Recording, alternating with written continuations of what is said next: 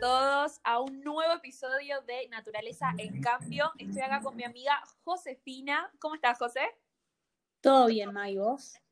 Por suerte, todo muy bien. Hoy estoy muy contenta, la verdad, porque vamos a tomar un tema que es muy interesante y que me parece, bueno, vamos a presentarlo, es catástrofes y fenómenos naturales. Entonces, me parece que lo primero que deberíamos hacer es diferenciar qué son las catástrofes y qué son los fenómenos para que nuestros oyentes puedan entender ya de base eso y después empezar a mencionar la lista de catástrofes que tenemos y de fenómenos sumamente interesantes. José, ¿querés arrancar? Dale, me encantaría primero dejar bien en claro, como decía May, esta diferencia entre lo que es un fenómeno y lo que es un desastre, porque muchas veces pasa que, por ejemplo, hay un huracán o hay un terremoto y directamente es un desastre natural.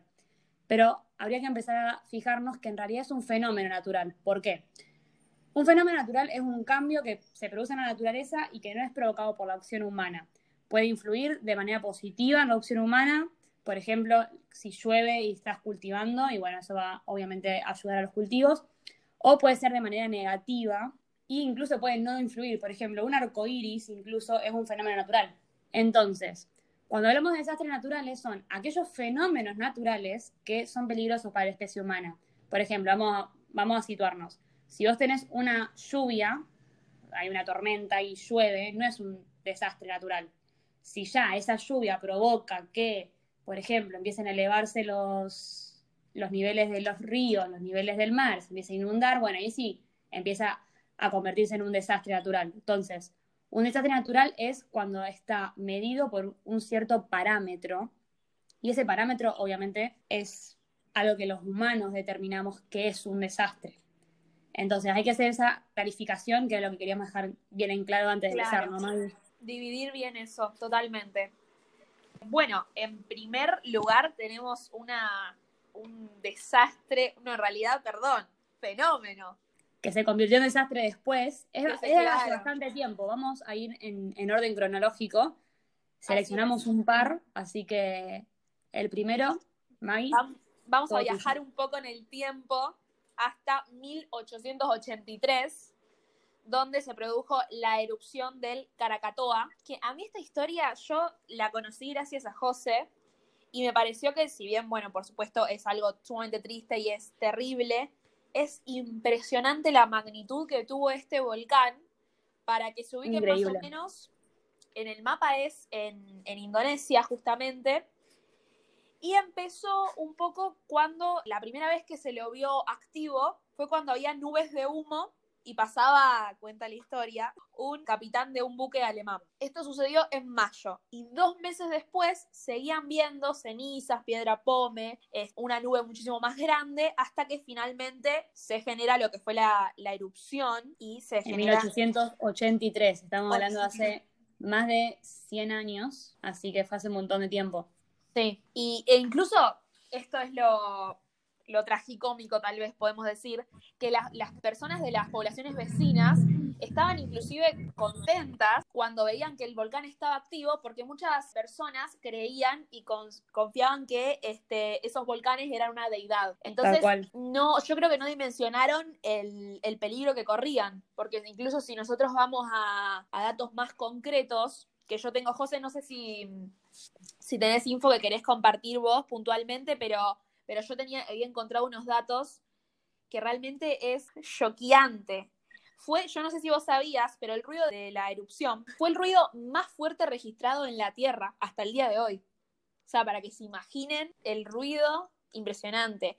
Y una de las explosiones más poderosas que ha habido, incluso fue 10.000 veces más poderosa que la bomba de Hiroshima. O sea, estamos hablando de que fue incluso una cosa totalmente natural, como estamos diciendo, pero 10.000 veces más fuerte que la bomba de Hiroshima. Sí, no, no. Fue muy fuerte. Desató una energía de 350 megatones. Obviamente, cualquier especialista en el tema sabe que esto es demasiado. Se percibió, como Maggie decía, también en un 10% del globo terráqueo. O sea, estamos hablando de Indonesia y viajó hasta Madagascar, hasta Australia. O sea, fue terrible. Provocó tsunamis de más de 40 metros de altura. Y estamos hablando de la tercera erupción volcánica más catastrófica en la historia del mundo, con aproximadamente 36.417 personas fallecidas. Sí. Así que fue una cosa, como un arma de doble filo, como vos decías, porque pensaban de los volcanes como unas deidades y se alegraron y después terminó siendo una, una masacre. Terrible. Realmente. E incluso este, las cenizas fueron tan abundantes que fue un filtro de radiación sola- solar que redujo la temperatura global a 0,5 este, grados centígrados. Bajó la temperatura. Y eso duró hasta 1888, cuando volvió luego Sí. a, a su estado natural, digamos, la, la temperatura. Pero, pero fue terrible el daño que generó, e inclusive, el, bueno, esa isla luego se, se con la erupción y todo se, se desvanece, y luego surge lo El que hijo el hijo. de Krakatoa. Amo esa como analogía, es increíble. Yo como Maggie decía al principio, descubrí esta historia, pero creo que fue en la primaria más o menos que lo vimos en una clase, y me impactó esto de cómo justamente un volcán erupciona, pasan años desde la erupción hasta el día de, que se dejan de ver las cenizas, porque hoy en día erupciona un volcán, está un poco la ceniza unos días, unas semanas, ¿cuánto? Pero acá estamos hablando de años, que todo el mundo estuvo cubierto de cenizas, Sí. y estamos hablando de que después, cerca de ahí, sale un nuevo Sí. volcán. hijo. 44 Es años increíble. después. Es increíble. 44 años después, en 1927, surge este nuevo volcán. El problema es que la historia no termina acá, porque el 22 de diciembre de 2018 entra en erupción y provoca un, un tsunami nuevamente que azota las costas Sí. de, de Indonesia. Y este año, que el, eh, que el coronavirus en el 2020 parece la estrella, pero también pasaron otras cosas. Del 12, perdón, del 10 de abril al 12 de abril, Tal cual. nuevamente en erupción. Tuvo menor fuerza, sí, no se llevó vidas esta vez, pero, pero es impresionante que, que pasó tanto tiempo y el volcán sigue siendo activo y bueno, están monitoreando, monitoreándolo los, los expertos porque es preocupante. Tal cual, además, en su momento, estamos hablando de obviamente de 1883, como Maggie decía, había gente viviendo en esa isla. Después de lo- todo lo que pasó, haber vuelto a las islas, haber vuelto a erupcionar después los volcanes y continuar todo este proceso, en este momento la isla está totalmente deshabitada, en la que se encuentra el Anak Krakatau, que justamente en, en indonesio significa el hijo de Krakatoa, por eso hablábamos de que es su hijo en, en términos genéricos. Pero es justamente esto, de que la isla en estos momentos está deshabitada. Se puede visitar, sí, los turistas, pero hay poco, incluso hay pocos animales. Es como que no están, es, es como tierra de nadie, en una Sí, palabra. quedó destruido, realmente destruido. Estamos hablando de un volcán que tiene 110 metros sobre el nivel del mar, bastante alto también. Sí. Pero justamente es esto de, a lo mejor incluso en su momento, por ejemplo, si erupciona este volcán, vamos a, poner, a situarnos en la diferencia entre fenómeno y desastre, ¿te parece, May? Bárbaro. Si, por ejemplo, erupciona este volcán, vamos a decir, y solamente echa lava por un cierto periodo de tiempo, todos sabemos la lava busca el agua, después corre hacia el agua. Al no haber gente, al no ver nada que pueda como, con, como verse conflictuada a través de esta erupción, no va a pasar nada. En el caso de, no va a ser considerado un desastre natural, es un fenómeno. Claro. Es la naturaleza Entonces- siguiendo su curso, digamos. Tal cual, es lo mismo que lo que pasa como con un terremoto, que ahora más adelante vamos a hablar de algunos. Son cosas naturales, el tema es cuando te afecta a vos mismo. Si por ejemplo hay, cuando nosotros estábamos estudiando la, la definición, te ponía este ejemplo que era, si vos por ejemplo vas en un barco en el medio del, de- del Atlántico, por decirte, y hay un huracán, va a ser un desastre natural porque justamente hay un navío que está pasando por ahí. Si no hay ningún barco, no hay nada, es un fenómeno. O sea, hasta que no te entre en juego la vida humana y se vea conflictuado por esto, no es un desastre. Así es. ¿Querés que sigamos con otro, May? Sí, Dejemos tenemos, a, tenemos a descansar. Lo dejamos ahí. Que tenemos quede el- tranquilo por un tiempo. Ojalá, ojalá. El- tenemos el tsunami en Indonesia en 2004. Indonesia, recordemos, para los que no sepan, es una zona de terremotos, de tsunami, es realmente alarmante. Bueno, justamente. Muy seguramente tienen en cuenta la película mucha gente de lo imposible con Así Naomi es. Watts, si no estoy equivocada. Y Tom Holland, Y Tom Holland, por favor. obvio. que fue también una película que impactó mucho.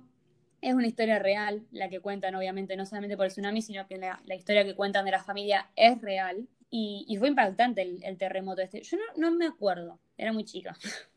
¿Te acordás, más de, de haber estado? Yo, bueno, por supuesto tampoco me, me, acuerdo del momento, pero yo, yo fui muy fan de la película, me gustó mucho la película, la vi varias veces y quedé, fue, para mí fue terrible.